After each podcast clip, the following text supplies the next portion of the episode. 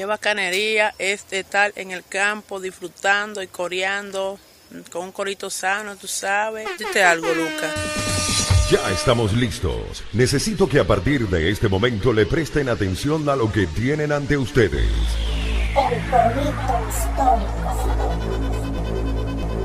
Panas y bellas damas, bienvenidos sean todos una vez más a un nuevo episodio de El Corito Histórico, el podcast donde te contamos la historia de Venezuela de una forma clara, concisa, amena, inteligente y entendible, es decir, de la forma como no te la enseñaron los lamentables profesores de historia de Venezuela que tuviste en el bachillerato, que son la razón por la cual terminaste votando por Chávez. Dite algo, Dorian. Bueno muchachos, aquí estamos nuevamente en otra edición del podcast que soñaron nuestros padres fundadores. Cuando estaba Bolívar en el chimborazo, el tipo dijo como que como no existiera este podcast, Dios mío, donde yo escuchara los cuentos como son. y bueno, aquí salió el corito histórico. Hoy estamos continuando lo que dejamos pendiente la semana pasada con respecto a Francisco de Miranda, pero antes de entrar de lleno con todo esto, tenemos unos saluditos. Así es, ¿a quién vamos a saludar hoy? ¿Qué gente buena por ahí que merezca nuestras distinciones? Bueno, tú sabes que yo he adoptado las prácticas de Napoleón Bravo. Bueno. Y tengo una muchacha que me lee allí los comentarios. Entonces yo quiero mandarle un saludo a ella, que de verdad ha hecho un muy buen trabajo, que lee todo lo que ustedes mandan allí y todo. Y bueno, yo lo respondo adelante. Ah. bueno, un gran saludo para ella. Imagínate, imagínate, qué bueno ese, esa cuestión, de verdad, me alegro. Entonces, también tenemos por ahí a un señor, bueno, yo asumo que es un señor, yo lo hago señor porque para mí es un señor. Sí, alguien respetable, de hecho. Un señor que se dio la tarea de escucharnos, el episodio de Carlos Manuel Piar, agarró, puso su comentario muy respetuoso, muy chévere, con un enlace. Yo me meto en el enlace y el enlace es un informe, hermano, un ensayo de par de páginas de lo que él consideraba sobre lo que planteamos de Manuel Piar, si es, con qué él estaba de acuerdo e incluso con qué no. Y me pareció ah. súper fino. Oye, sí, ¿cómo se llama el señor para hacerle Nelson Juárez. Bueno, Nelson Juárez lo leímos de verdad tu ensayo, yo lo leí eh, aquí detenidamente, Dorian también, y si bien hay puntos en los que no estamos de acuerdo, de verdad me gustó, o sea, me parece buenas, interacciones, hacernos ver los puntos de vista donde se consigue, donde no, donde no, y con todo el respeto, sea, me agradó, de verdad, estos comentarios son los que lo motivan a uno para seguir investigando, para que más gente se interese de esta forma de la historia y uno pueda de verdad motivarse, seguir haciendo cosas más adelante, y de esa manera el corito no se detiene, porque esto no se va a detener, porque hay muchos temas, hay gente interesada, porque esto es la historia para gente seria, la que se escucha en, la bodega, en la parada de mototaxis, las escucha la gente seria de verdad. No cualquier imbécil que, bueno, que se hace el digno, pero votó por Chávez o lo pintó cuadritos. Habla de esto, Dorian. Incluso Nelson, esto no lo leyó la muchacha que me dio los comentarios, lo leí yo mismo. Y Nelson dice al final que también tiene algunas otras consideraciones que no tuvo tiempo de plantear porque eh, tenía que terminar unos asuntos personales. Entonces, bueno, Nelson, esperamos que termines también tus asuntos personales y que, bueno, vuelvas a escucharnos y nos cuentes qué es lo que Exactamente. Recuerden, también, que... Ajá, no, dile tú que ya tú me ibas a decir que recordara. No, no, dilo tú, dilo tú. Bueno, tienen que recordar, panas míos, en primer lugar que estamos saliendo en el canal de Daniel Lara Farías, entonces únete, dale click si te gusta y suscríbete Además, eh, también mandarle su repetido saludo a la gente chévere de Abasto la Venezolana y Charco Express, donde le dejamos ahí abajo en la descripción las cuentas para que lo sigan y bueno, puedan rescatar su combo de charcutería o su caña. Exactamente. Sí, eh, recuerden que eso todo está ahí abajo en la descripción, los enlaces, o sea, ya están colocados los enlaces al Patreon de Daniel Lara Farías, por si quieren vernos más temprano. Están colocados los enlaces a, o sea, la descripción de Instagram de Charco Express y de Atos la Venezolana. Y están también colocados los, nuestras referencias bibliográficas, los autores que citamos, sean referencias bibliográficas, o sea, libros, revistas, cosas en físico, o referencias electrónicas que pueden consultarlas directamente por internet. Todo eso está aquí en la descripción, así que allá todo está porque aquí no estamos inventando nada, solo lo estamos interpretando a nuestra manera. Háblales tú, Dorian, entonces. Empezamos con esto. Panales, vamos a darle candela a esto porque dejamos algo pendiente la semana pasada que continuamos con la historia de Francisco de Miranda. Así es. Este va a ser como digamos el capítulo de Francisco de Miranda al estilo de Valentina Quintero. ¿Por qué razón? Porque este es digamos el Miranda viajero.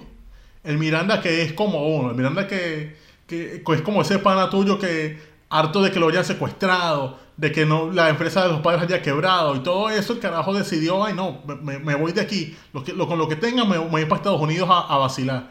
Y va y vacila y eso. ¿No es así, Dorian?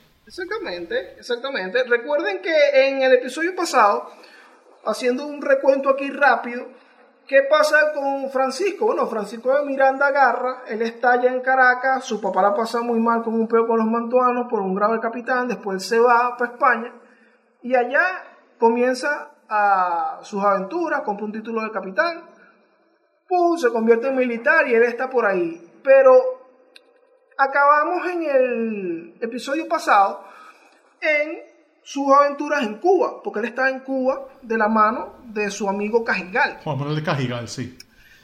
Exacto. Al final lo que comentamos era que él termina yéndose a los Estados Unidos, pero ahí en su partida a los Estados Unidos hay unas hay unos highlights ahí que también lo terminan de convencerse de que no, mi hermano, yo me voy.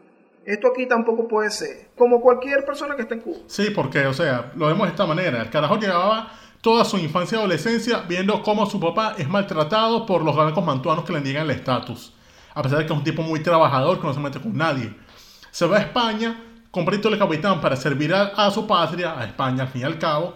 Y se da cuenta que eso ahí no es como lo pintan, o sea, que todo es un problema la burocracia es excesivamente fastidiosa. Cuando lo mandan a la guerra, los superiores no, lo ven bien porque dicen que es impulsivo. Después, por suerte, lo adopta, digamos, Cajigal. Cajigal se lo lleva de, España para, para Cuba para combatir en Florida. Y entonces ya después, volviendo a Cuba, le encomienda una misión de espionaje contra los ingleses en Jamaica y resulta que en esa misión, haciendo las acciones que tiene que hacer un espía, que suelen ser bastante oscuras, pero son acciones de, de espionaje patriota al fin, el carajo lo terminan acusando las mismas autoridades españolas de que él era un espía al servicio de los ingleses, por andar y que espiándolo, haciendo doble agente. Y de paso, la Inquisición empieza a perseguirlo por tener en su posesión libros y pinturas prohibidas. O sea, empiezan a perseguirlo por sus ideas y de paso por ser como uno, por tener ahí unos de bikini guardadas. Por tener la, la edición veteranas. ahí, entonces cuando se mete un peo.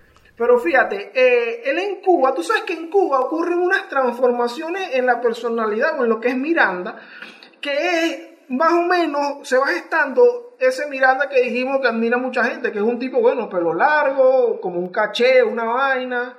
¿Y qué pasa? Dice la, biografía de Francisco de Miranda hecha por Alfonso Rumazo González que el tipo se metió en las artes, porque recordemos que él hizo su bachillerato en arte allá en Caracas, y él está en Cuba y él dice, no, ya me gusta la música, yo quiero como que tocar una vaina, quiero tocar mi, mi... maldito el tiempo de Michelle el Buenón.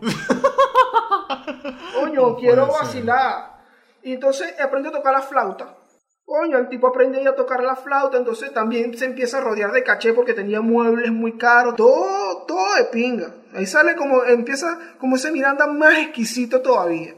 Entonces, eh, bueno, él va a Pensacola, recordemos que va a la toma de Pensacola y regresa, se hace teniente coronel y no sé qué, todo fino ahí. Se dice que en estos, en estos tiempos que él está en Cuba vacilando como de sus honores, él tiene como unas comunicaciones ya con, con los mantuanos de Caracas. Eh, estamos hablando como del año 1781. Ok. Sí, es, habla que fue el papá de Bolívar, Juan Vicente, algunos de los marqueses, creo que el del Toro, que, que le habían mandado unas cartas. Pero esas cartas, según leí en una, una parte, creo que fue aquí en Augusto Mijares, que son como apócrifas, como falsas. Que es como una vaina que alguien se inventó por ahí. Hay como unas versiones que las desmienten. Por ejemplo, esta biografía de Alfonso Rumazo dice que, bueno, incluso pone extractos de la carta. O si no, la carta completa, si no estoy equivocado. Por ahí le podemos dejar también el, link de este, este libro. Es muy bueno, bueno, muy apegado también a la historia, a los hechos. eh, porque tienen muchos extractos de, del diario. Allí plantean que hay una carta que guarda en su archivo, porque aparte todo el archivo de Miranda se salvó. Sí, todo está, creo que está, está online por ahí, hay que chequear eso. Sí, él pone en su archivo que hay una carta sin firma, reciben tres cartas, una está sin firma, y está ahí que escrito a mano en el margen, que dice que carta de don Vicente Bolívar, Marqués de Mijares, y el otro era el Tobar y Ponte. Todos estos apellidos que tuvieron en contra de su Ah. papá, que mencionamos en el, en el episodio pasado. Sí, en el primer episodio. Sí. Sí, pero por eso es lo apócrifo, porque la carta creo que es la de la del papá de Bolívar, no está firmada. Por eso es que se ve como que forjado, como que es una cuestión ahí que se inventó algún marico Twitter de la época. Pero bueno, existe esta versión de alguna manera de que desde allí, desde estos años 1780, desde eso- ese tiempo, se está en estas, en estas conversaciones, en estas ideas de, mira, vamos a separarnos de esa vaina. Claro, claro, pero volvamos a la cuestión de él en Cuba. O sea, pasa que él lo acusan, lo empiezan a acusar de cosas, de, de ser un hereje, de ser, de, ser espía. Y de paso, él se va con Cajigal a las Bahamas a conquistarlas con, de los ingleses. Se llega para allá y tengo entendido, tú me habías comentado algo de ahí, Dorian, de que él en las Bahamas llega y es el que logra hacer los términos de rendición con los ingleses porque era el único que hablaba inglés ahí. ¿Me equivoco? Exactamente. Al tipo le pasó como a ti trabajando ahí en el aeropuerto, que era el único que hablaba inglés. El tipo fue para las Bahamas porque ante todas las acusaciones que tenía, él tenía unas acusaciones ahí de contrabando, la Inquisición también lo metió en un peo por esta vaina de los libros y no sé qué. Y bueno, Cajigaliza, vámonos para las Bahamas, vale, vámonos a tomar eso. Toman las Bahamas y efectivamente los ingleses se rinden y quien tiene que redactar la vaina es Miranda y que mira, Miranda, anda que tú eres el que habla inglés ahí y escríbete, escríbete ese contrato.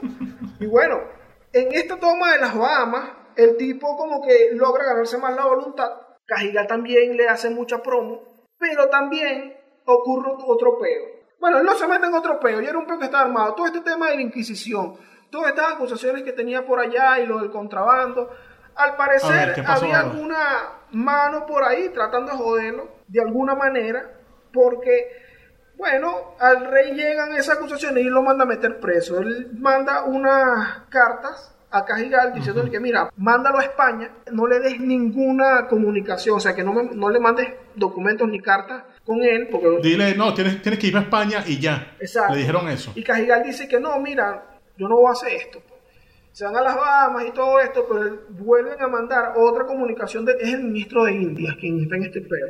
Y que, mira, métame preso a este carajo. Entonces, cuando mandan de las Bahamas a un sitio llamado Cabo Francés, que bueno, ahí mismo en las Antillas, donde estaba el comandante general del ejército español, Bernardo Galvez, se, llama, se llamaba el carajo. Eh, lo mandan a que le dé la noticia que, mira, rendimos las Bahamas, es de nosotros, tenemos aquí, yo redacté la vaina. Bernardo Galvez dice, suerte, dale para adentro, mi loco. No puede y ser. lo apresa.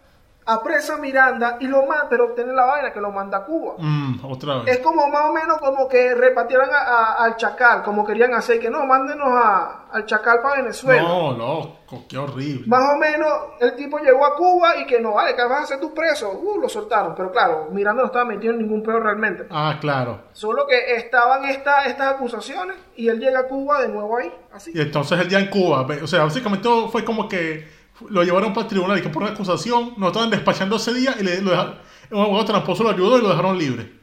Exacto. Lo dejaron libre ahí. La venezolanada. ante todo este peo, ellos deciden, Cajigal y él, porque Cajigal lo estaba defendiendo, y que mira, vamos para España a, bueno, a la cara, pues, a ver qué es lo que es. Vamos a ver qué, qué es lo que quiere esta gente. Cuando se deciden ir a España, están montados en el barco, bueno, se accidentó, como que te montaste en el carro y se accidentó ahí en Tazón. O sea, eso era Dios que no quería que el carajo se fuera para España. Él lo interpretó así y dijo, no, mijo, no. Yo no tengo que ir para allá. O sea, estás viendo la vaina, esto no es así. O sea, cuando se toca, te toca, pues. Empezaron Sí. a desencadenarse una serie de eventos ahí, porque entonces se, se sienta la vaina, se van cada uno por una casa ahí, bueno, mientras arreglan la vaina, y recibe comunicaciones Miranda de que, mira, te están buscando, lo estaban buscando para meterlo preso. Miranda dice, no vale, pero esta gente ya está demasiado en contra. Yo, yo me voy, pues. Y entonces el carajo dice, coño, hay que irnos para un lugar fino, porque, o sea, llevo tan 30 años de mi vida pasando roncha con esta gente. Coño, voy a ir a un sitio donde, donde sea distinto todo. Y se fue para el lugar más libre en ese entonces. Agarró para el norte, a los Estados Unidos de América. A Miranda le pasó como un empleado público que tenía que ser 30 años en una empresa pública y de pronto empezaron los chavitas a joder y tal, y que coño, vale, pero me voy para el coño, pues. Y se fue para los Estados Unidos. Sí, y el carajo se fue, o sea, el carajo tengo entendido que él llegó en 1783. Corrígeme si estoy equivocado. Eh, según Alfonso Rumazo, es, llega al puerto de Carolina del Norte el 9 de junio de 1782. o sea, se, se bajó ahí, se compró las Jordan esas, las primeras que usaba Michael, y, y siguió caminando ahí vacilando su vaina. Tú sabes que Miranda siempre se nada de odio a donde llegaba. Ah, claro, porque él era un tipo muy bien vestido y siempre a la moda, siempre un fashion. Pero aquí hay una cosa que el carajo básicamente, aquí uno se puede identificar con él. Porque él en su diario empieza a echar los cuentos de sus experiencias, sus emociones por estar ahí. Tal cual el venezolano que se va de Venezuela y se sorprende de que, coño, pero, ¿qué es esto? O sea, es, normal que de verdad en este sitio, en un sitio haya, haya luz, haya agua, la comida sea barata. O sea, se sorprendió tanto que dijo, chamo, pero esto no era así donde yo vivía. Entonces, la gente de pana toma agua del grifo. Sí, coño, pero ¿por qué el jamón es tan barato? ¿Por qué, ¿Por qué la caña es barato? Porque todo es barato. ¿Cuándo me van a robar? Sí, o sea, pues se puso a pensar eso. Y entonces, aquí hay una notación que dice, esto lo tomo de Carlos Rangel, en un libro importante que pongo entre en la cita, que el carajo llegó a Carolina del Sur. Y entonces en su primera situación se pone a escribir a los americanos como que son sumamente robustos y corpulentos. Es decir, esto es infiriendo que están bien alimentados. Básicamente el carajo es tú cuando hablas de la gente que, que desayuna y come viste. Exactamente. O sea, Miranda fue para allá y que, coño, pero esta gente está papiada, ¿vale? ¿Qué comen ustedes? y lo dicho comen, no sé, viste exactamente. O sea, el carajo dijo, coño, pero esto no es como los frijolitos que uno ve allá, que lo que comen es pura lenteja con fructujian, lenteja, fructuji y cocuy, los ves, los ves todos, todos llevados. Esta gente, coño, se ve bien, se ve saludable. ¿Qué es esto, vale? Y no, y sorprendió más aún porque estando allí relajado, lo invitaron a una hermosa tradición norteamericana. Ojo, no fue a un tiroteo en una escuela. Tampoco fue a ver un negro golpeado por la policía. Y mucho menos fue a un Super Bowl, porque todavía no existía. El carajo lo invitaron a una barbecue, a una barbacoa, a una parrillada. Pues. Vale. A un corito sano. A un corito sano. Tú sabes que en el pasado, en el episodio pasado dijimos que Miranda empieza como una vaina de hacer corito sano y aquí él es invitado a uno en los Estados Unidos. Sí, se graduó de, de corista sano, pues, o sea, se metió en corito sano y, no, y como yo, ¿vale? Sí, y no, y aquí el carajo cuenta y sorprende cómo es que en esa barbecue había toda gente, o sea, que allá iba que si el gobernador, que si el alcalde, y convivía con otra gente ahí, que si el, el campesino, el otro, decía como que, coño, pero aquí todo el mundo es igual, aquí todo el mundo es como la misma mesa, o sea, no es como Caracas que, que el, el, negro tiene que ir a una iglesia distinta que el blanco, aquí todo el mundo come como hermanos, o sea, se pasan el maíz, se pasan la carne. Carajo decía, aquí tengo la cita, de hecho, es, comieron y bebieron los primeros magistrados y gentes del país con el pueblo, dándose las manos y bebiendo un mismo vaso es imposible concebir una asamblea más puramente democrática que abone cuanto los poetas e historiadores cuentan de otras semejantes entre los pueblos libres de Grecia. Básicamente el carajo comportarse con Cristo sano con lo que era la antigua Grecia. O sea, el carajo sorprendió y me dijo, verga, esta gente es idílica. Nos deja un valor ahí de Miranda de que es de los primeros tipos junto con Humboldt en registrar la historia de los coritos sanos, como lo que hacemos aquí. Sí. un observador de todas las relaciones de, sí, del nuevo mundo. O sea, observó todo eso. Igual, siguiendo aquí en Carolina del Sur, el carajo llega a la capital, a Charleston. Y allí le sorprende burda cómo las audiencias de la corte son públicas. O sea, el carajo continúa le dice, coño, pero yo puedo pasar para acá. Le dice, no, sí, adelante, pase. Usted puede, puede ver la audiencia. El carajo, coño, pero ¿qué es esto, vale? ¿Cómo, cómo es eso que aquí el juez no, no está encerrado en una oficina pidiendo el soborno. No, aquí la vaina es pública. ¡Ay, qué maravilla, vale! El carajo entró, vio al jurado, vio al juez y sobre todo se dio cuenta de que como cada sistema judicial era distinto. O sea, se dio cuenta de lo que era el federalismo. El carajo estaba como que ya va, pero entonces una decisión de aquí puede ser distinta a una decisión en, en Nueva Jersey. Y le decían, sí, eso es correcto. Y carajo como que, wow, Chayanne se llama Elmer, no puede ser. Tú sabes que hay una vaina aquí que también otra cosa que él observó, que le llamó mucho la atención de los Estados Unidos, era la libertad de culto. Ah, ah, cierto. Él veía que ahí todo el mundo podía adorar a quien quisiera, pero hubo unos los que le llamó mucho la atención y yo me puse a revisarlos y yo soy un cuáquero. Eres cuáquero. O sea, ¿te gusta la avena cuáquer? Para que un datazo aquí, la vaina quaker viene de los quakers, que son los cuáqueros, que son, Ajá. bueno, una religión llamada realmente la sociedad religiosa de los amigos. Y me gusta mucho, por eso es que yo me, me he declarado cuáquero 100%. Ah, o sea, es una vaina curito sano esa religión. Claro, la sociedad de los panas se llama. Entonces, la sociedad religiosa de los panas, los cuáqueros, son una, un movimiento religioso fundado en Inglaterra por George Fox. Cuando tú buscas una foto de George Fox, es el señor de la vaina cuáquer. No puede ser. O sea, tú me... Chayanne se llama Elmer, hermano. No, yo te tengo un dato más heavy que ese. Ese es, ese es el cuáquero más famoso, pero ¿sabes cuál es el segundo cuáquero más famoso de la historia de Estados Unidos? ¿Cuál?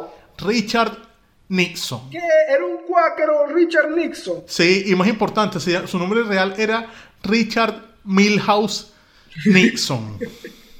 Sí, se llamaba así como Milhouse, pues. Nadie quiere a Milhouse, pero Richard Nixon sí. Bueno, yo soy el tercer cuáquero famoso, hermano. Ah, bueno, ahí estamos, pues. Gracias a, mi, a todas mis tías madrinas, yo debo ser el tercer cuáquero más reconocido. Fíjate que a, a Miranda le llamó la atención los cuáqueros específicamente, porque los domingos se dedicaban a tocar la flauta y a jugar naipes. Ah, Chamo, o sea, son como tú, juegan truco y juegan truco, cargan un 4, vacilan, son como los orientales. En efecto, vale, esta es la, la- la religión de los orientales. Unos carajos que se reúnen los domingos a cantar galerón y a jugar truco. Un cuáquero, mano. Cantan, no, juegan truco y se sancocho. Chamo, son orientales, ¿vale? Total que dentro de la libertad de culto, a Miranda le llamó muchísimo la atención estos carajos, pues dentro de las cosas que le llamó la atención en los Estados Unidos. Y la libertad de culto era una vaina muy arreglada. Es, todavía lo es en los Estados Unidos, o sea, una de las fundaciones de su de, de esa nación como república. Y esto que no tengo entendido que ocurrió en Filadelfia, esa observación. Porque aquí en Filadelfia también ocurre que el carajo cuenta que él llegó a una posada, o sea, él dijo, coño, déjame meterme un- aquí en un hotel barato, baratongo porque tengo mucho real. El carajo, coño, déjame a, a- hospedarme en esta vaina que se parece a los hoteles de Plaza Venezuela, que no me cobran mucho. Hay que dormir con, con cucarachas, pero no me cobran mucha vaina. Y el carajo se metió a esa posada, pagó y se sorprendió diciendo que es la mejor posada que he conocido en aseo, abundancia, regularidad y decencia. Es decir, él pensaba que estaba entrando al Hotel Bruno y terminó descubriendo que esa vaina era más limpia que el Tamanaco Intercontinental. No, qué grandes experiencias la de Miranda. Eh, lo planteamos en el episodio pasado, que era como un venezolano de los últimos 10 años. Un carajo que salió y que verga, pero que han hecho esto. Coño, mira, ve. Sí, mira, las cosas funcionan. Aquí, aquí todo funciona. Aquí, si pagas algo, hay garantía. Si, si te enfermas y vas al hospital, el médico te ayuda. No, no te roban, no te vayan. O sea, el carajo hizo observaciones que te que obviamente con todo eso, el carajo fue llenoso como de odio a España, diciendo como que, coño, pero si está bien aquí funciona, porque porque allá en el sur no? Podemos decir que Miranda fue el primer venezolano que subió una foto del supermercado full en Instagram. Sí, Miranda es un venezolano del 2018. Bueno, entonces, eh, estas cosas, claro, él visitó Charleston, visitó Filadelfia, que esta, que estas memorias ocurrieron en, en Filadelfia, todas estas cosas. Incluso en Filadelfia conoce a George Washington. A, a- a Washington, yo pensé que ibas a decir Will Smith. Pero tú sabes que me llama mucho la atención la impresión que tiene de Washington, porque recordemos que Miranda registró todo en, en su Instagram, pues en su querido diario. Ok. Y entonces las anotaciones de, de Miranda sobre Washington más o menos es, este tipo sí es antipático, aunque se cree él. Lo o sea, lo vio todo culo parado. Dice que era circunspecto, taciturno y poco expresivo. Por su Ajá. modo de ser suave, al que acompaña una gran moderación, lo hace insoportable. O sea, que él no habla mucho, entonces eso lo hace medio soportable, pero es medio becerro. Y menos mal, o sea, mejor, mejor que no hable, porque si habla seguro me va a caer mal. Imagínate. Así mismo. Entonces, bueno, pero Miranda tuvo, tuvo la oportunidad de conocer a Washington porque además, él, a él- él pasa algo con él, que él se va a, a los Estados Unidos como básicamente huyendo, si lo vemos así, de esta persecución que tenía en España, pero Cajigal también le da unas cartas de recomendación y todo esto, y él llega allá y la gente también lo reconoce como héroe de Pensacola. Ah, claro, o sea, dicen, no, sí, es el coronel, mira, el que nos Pensacola y ayudó a, lo- a nosotros para independizarnos. Entonces él iba con esa fama, iba, iba presentándose con eso y, y vacilaba, pues. Claro, entonces así él logró hacer corito sano con gente famosa. Entonces, si conoce a Washington, Sí, a Washington, tengo entendido que Alexander Hamilton, el de billete de 10, ten- es ese, ¿no? exactamente. Tú sabes que el- esto, esto a mí me parece rechísimo porque aquí conoció a un tipo arrecho, pues famoso, porque es el primer secretario del Tesoro, del Departamento del Tesoro, Alexander Hamilton. Ah, ah, Hamilton es ese, chamo, no, no tenía idea, o sea, de verdad se me pasó. Ese es el mismo de la obra esta de Manuel Miranda, la, que fue un, un éxito en Broadway. Exacto. El carajo es fundador de la Guardia Costera de los Estados Unidos. O sea, es un tipo, un hierro. Bueno, si está en el billete, tiene, tiene que ser un hierro. Sí, entonces coño, se hizo pana de Hamilton y de ahí él empezó a alimentar también, porque aquí también empieza como a nacer un poco, todo este, esta idea que él empieza a agarrar de que no, pero ¿por qué no independizamos todo este pedo? Sí, tenía mucha correspondencia con Hamilton. De hecho, sabes que Hamilton es el que después le plantea que para ahora la independencia de, de América, de la América española, debía contar tanto con el aval de los Estados Unidos como el de los ingleses. Y él es el que le dice, mira, por nosotros no, no te preocupes, o sea, porque conmigo yo puedo convencer a la gente aquí de que de Lloyd, pero la, la labor que tú tienes es ir a Inglaterra a convencer a los ingleses de hacerlo. Es el que le plantea esa idea. Pero ojo, te- también habla de que él conoce a este tipo llamado Henry Knox, un general. Claro, Henry Knox y que era súper amigo, según Alfonso Rumazo González también dice que eh, con él hizo muchísima más amistad que con el resto. Sí, y no, y ese Knox tengo entendido que es el cual hay un fuerte en, en Estados Unidos que es el llamado Fort Knox, el fuerte Knox, que es don- una cuestión súper militarizada donde tengo entendido que está que se guardan ahí los lingotes de oro. No, imagínate tú qué importancia de Henry Knox Sí. fue. Este carajo fue el- prácticamente el mejor amigo de, de Miranda en su paso por los Estados Unidos. Increíble, o sea, se rodeó de la crema, o sea, sí, no sé, yo bien con Washington, pero se, se, se pasaba cartas con Hamilton, hablaba con Knox, o sea, logró una vaina bien. Y otra cuestión aquí es que el carajo, después de estar en Filadelfia, el carajo se va, va camino a Nueva York. Para Nueva Jersey un rato, para visitar Tony Soprano, me imagino, al pana, al pana Tony. Al Guatire de Nueva York. Exacto, allá en Nueva Jersey. Entonces allá en Jersey, una vez más, se queda pe- pegado diciendo, coño, pero aquí la gente es robusta. Y otra observación arrecha, el carajo dice, coño, es increíble que yo estoy en este país y no he visto un solo mendigo, ¿vale? O sea, no ha venido nadie a pedirme real. No, no me he venido a pedir real, no, no me he venido a pedir un pan, a, pe- a pedir un cigarro. ¿Qué vaina es esta? ¿Qué, qué, qué clase de caracas es esta? O sea, que falta de respeto a esta que no había venido a pedir real. Y también se sorprendió, según veía aquí, de cómo la tierra, a pesar de que no era muy fértil, estaba bien parcelada y aún así la gente cultivaba. Él decía, coño, pero si esta tierra es menos fértil que los llanos de Apure, ¿cómo es que esta gente siembra, vale? O sea, qué arrecho. Es muy fino porque toda esta- todas estas impresiones están registradas. Todo esto es su diario, citado por varios autores. Exacto, entonces tú lees, coño, este carajo de verdad le parecía que los gringos estaban maiciados. Sí. Coño, está bien. Prácticamente fue el primer youtuber porque hizo una reacción. Él anotó en su diario y que, no, pero este tipo aquí la cagó. Ah, y fue- hizo su análisis. Claro, o sea, Claro, y- hizo su análisis. eso es una forma como de ejercitar su cuestión militar, porque, o sea, él dice, coño, yo soy militar y estudio esto, yo puedo hacer unas anotaciones de dónde falló él, dónde, qué habría hecho yo, y, o sea, es una forma de entrenarse, pues. Claro, él empezó a recoger los relatos del sitio y empezó a, a entrevistarse con, bueno, con toda la gente, con la gente que lo llevó. Y él quería seguir conociendo más. No, de hecho, un sitio que conoce muy bueno es que cuando sale de, de Nueva Jersey llega a Nueva York. Y en Nueva York llega a, al Madison Square Garden a ver a los Knicks perder. Mentira, disculpen. no, el carajo se fue a West Point. West Point, eso era en ese entonces un fuerte militar importante de los americanos. Pero eso, West Point, años después, es lo que hoy se conoce como la Academia Militar de los Estados Unidos. Ah, ¿qué tal? Ese es un fuerte donde ahí es donde mandan a la crema de los militares estadounidenses a que estudien y salen de ahí y son los duros, pues, o sea, de ahí, de ahí han egresado que, que todos los secretarios de defensa americanos. O sea, ahí no estudia ningún, bueno, si, si estudian, no duran mucho, ningún pendejo estudia ahí.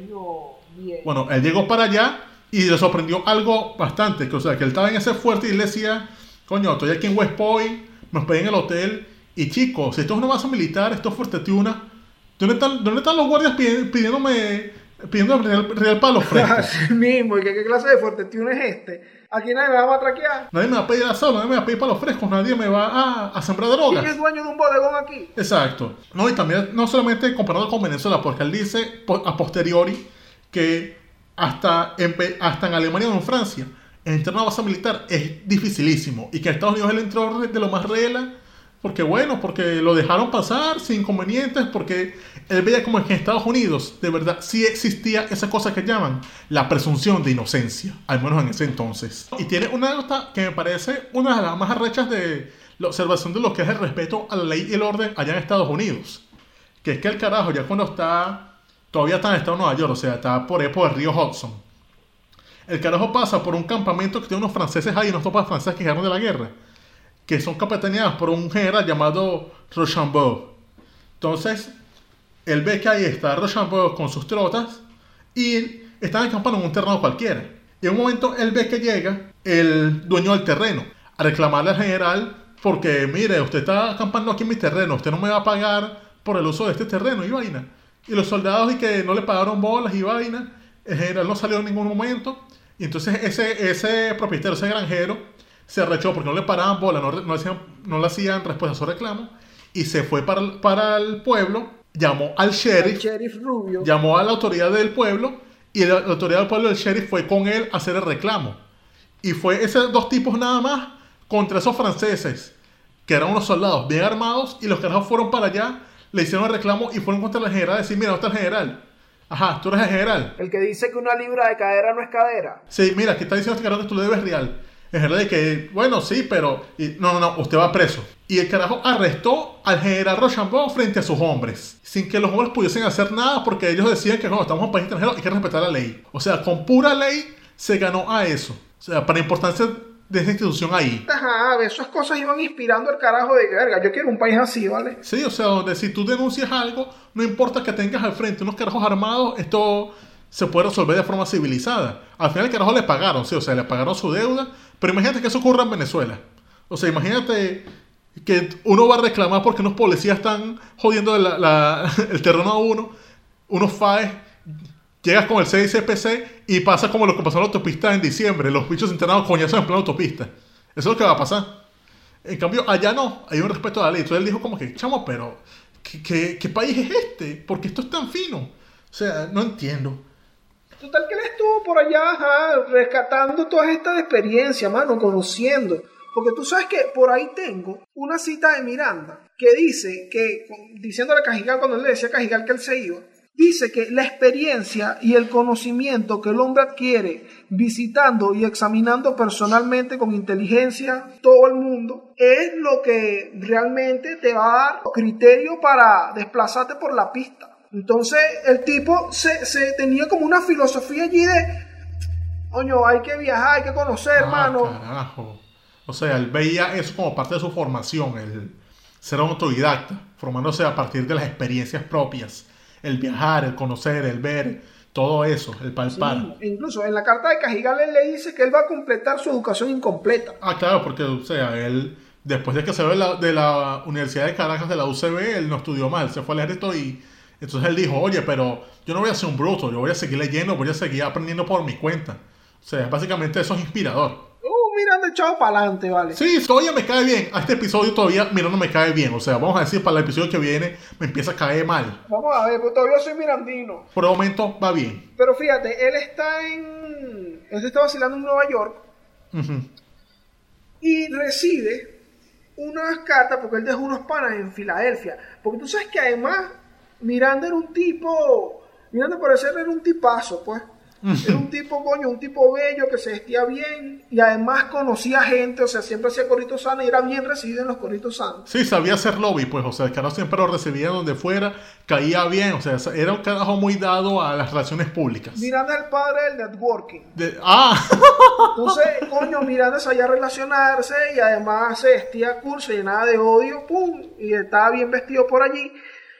Y eso le llevó a tener, bueno, muchos panas y también a que las bellas damas se fijaran en él. Oh. Entonces, por lo menos Alfonso Rumazo cuenta que él tenía un par de novias en Nueva York, o incluso dice que el carajo era como caballero porque en, sus con- en sus comunicaciones con, con esas bellas damas no hablaba nada de que, tipo Bolívar como en romance bolivariano. Ah, ah, no era tanto del chance, no, no era como chancerín. No, no era del sexting y del chanceo, sino que escribía con mucha formalidad. Además que las tipas eran hijas de carajos claves allí en el gobierno, la gente con la que él se. Ah, ah, coño, pero es que eso es ser inteligente, pues, o sea, si, esa mujer después le separa tu, le dice la vaina a su padre, uy, sendo rollo. Pero estando en Nueva York, él recibe una carta de un pana que en Filadelfia diciéndole, mano, yo estoy claro que tú te quieres ir para Inglaterra ahorita, porque él pensaba ya como que coño me, me voy. Porque llegaron los cuentos sobre sus peos allí en España, que si no, ese hecho lo están buscando por contrabando, que ese hecho es un desertor.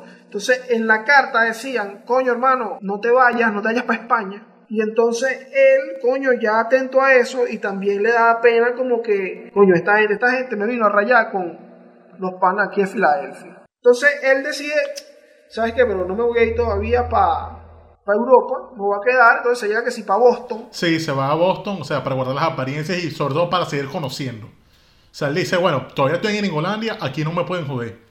Vamos a, a chantar aquí un rato, vamos a seguir, pero con ojo avisor. Tú sabes que en Boston hay otro highlight ahí que es donde él conoce al Marqués de Lafayette. Ah, claro, el héroe, héroe de la independencia americana y después héroe de la Revolución Francesa. Allí lo conoce y me llama mucho la atención que él registra su impresión sobre el conde de Lafayette, Marqués. sobre el marqués de Lafayette. Y su impresión es básicamente similar a la de George Washington. Y que coño, pero este tipo sí es becerro. No puede ser. Pero verga, Miranda, a ti todo el mundo te cae mal.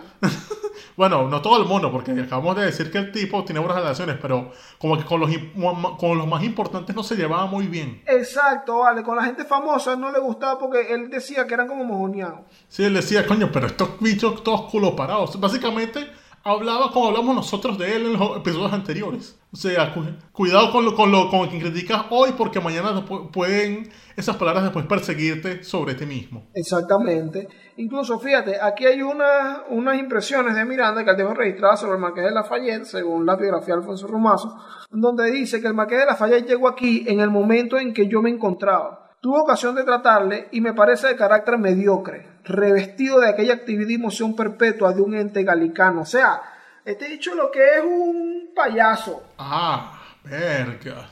Bueno, pero supo poner las, las palabras bonitas. O sea, fíjate que son insultos que uno dice, ah, no, pero no está insultando, pero si lo revisas bien es como que, uh, coño, te vas a quedar con esa mano. Ah, pero lo llamó Exacto, te vas a mediocre. quedar con esa. Así mismo, te tumbó la vaina, te tumbó la hojita. Le tumbó la hojita. Te llamó mediocre, hermano. No vale, que lo que Francisco.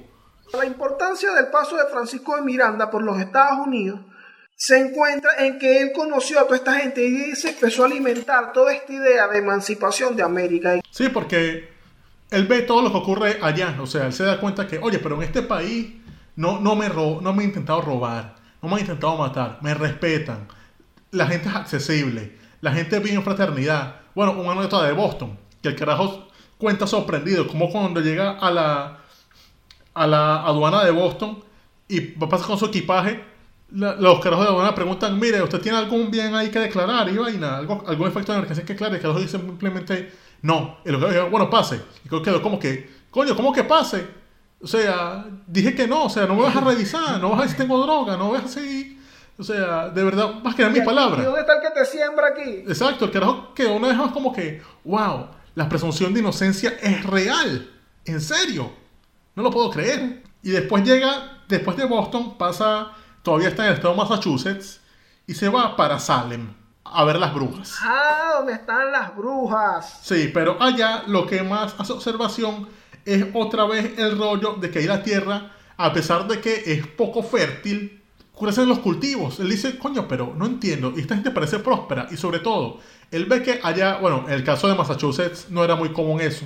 Pero él ve allá cómo las tierras eran labradas por los mismos, por gente libre. O sea, era puro, puro gente que dueña de su tierra, labrando su propia tierra, sembrándola, cosechándola ellos mismos. Y decía como que, coño, pero esta gente cosecha su tierra ellos mismos. es una tierra que es poco fértil, pero así la hacen crecer. Y esta vaina se ve próspera. ¿Cómo es que esta vaina es próspera? Pero tú ves que la- las tierras de esos grandes potentados en Buenos Aires, en México, en Caracas, son, son trabajadas por miles de esclavos y no producen tanto como esta. ¿Qué pasa aquí? ¿No será que la clave de que la producción sea buena es que la gente sea libre? Se hacen esas preguntas y dice como que, coño, de verdad el esclavismo como que no funciona tanto. O sea, la gente libre rinde mejor que, rinde mejor que, lo, que los negros esclavos.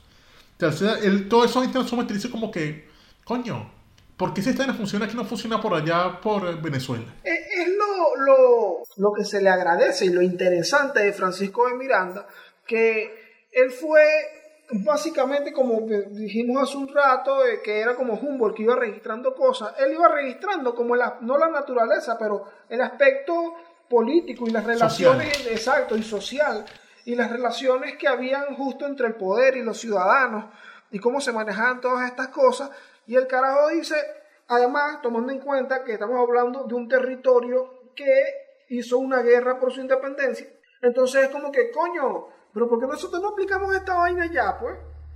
A, mí, me gustaría... Sí, o sea, eso empezó a nutrirlo, a nutrir sus ideas de, coño, pero si estos americanos lograron separarse de los ingleses, que era un régimen que se puso en, en, un despotismo contra ellos, ¿por qué no ponemos allá a la gente, que hay gente brillante en América, hacer lo mismo y hacer una república que de verdad sirva para algo? O sea, yo creo que no nos puede ir peor que con, que con los españoles. O sea, si lo hacemos nosotros mismos nos puede, nos puede ir bien. O sea, él, él, empieza a tomar ese ejemplo de los americanos para aplicarlo al caso de la América española. Y entonces es que empieza ahí como a plantear las cosas y dice como que, no, de verdad hay que hacer algo. O sea, estos viajes le nutren todas esas ideas y es lo que lleva a él a, a nutrirse en su cuestión ideológica. Eso y los libros que leía, claro. O sea, todo eso es lo que lo compuso el Miranda ideólogo de, de lo que será en un futuro la Colombia, que eso ya será para el siguiente episodio. Sí, y todas las ideas que tienen que ver con la emancipación americana, porque, bueno, inspirado en lo que fue la primera guerra que hubo por independencia en, en este continente. ¿Qué pasa? Él está ya adquiriendo estos conocimientos y todo eso, todo fino, pero sale hacia Londres el 15 de diciembre de 1785. Sí, ya definitivamente sale para allá. Y bueno, aquí termina su periplo americano. O sea, aquí ya deja. Dejó de ser la parte 1 del, del Miranda viajero, el Miranda americano, y empieza a partir de aquí el nuevo periplo que será para el episodio siguiente porque es bastante largo e interesantísimo y de verdad merece que vayamos a profundidad como estuvimos en este periplo de Norteamérica.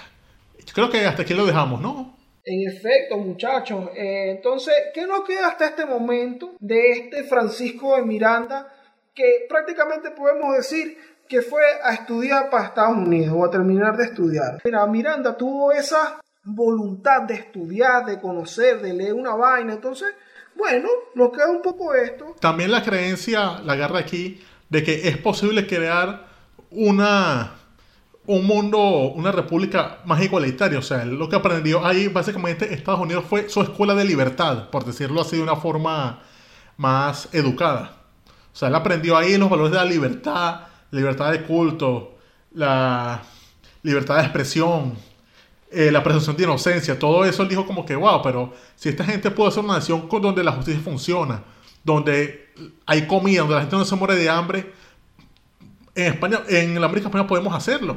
Va, vamos a hacerlo. Empezó a meter esa idea en la cabeza y básicamente, sin este viaje a los Estados Unidos, el Miranda que creó todas esas teorías, todas esas cuestiones por las que se le admira a mucha gente hoy, no habría existido. Esto es lo importante de este viaje para, para toda su historia y para la historia del continente, porque o sea, es, el, es el padre, uno de los padres fundadores de estas ideas de la emancipación americana realmente. Otra cosa también es la importancia, muchachos, de saber relacionarse y de lo que llamamos desplazarse en la pista. Exacto, no sean unos becerros, sean educados, sepan relacionarse, sepan bien con quién están hablando y eso les, les dará bastante, bastantes beneficios a largo y corto plazo.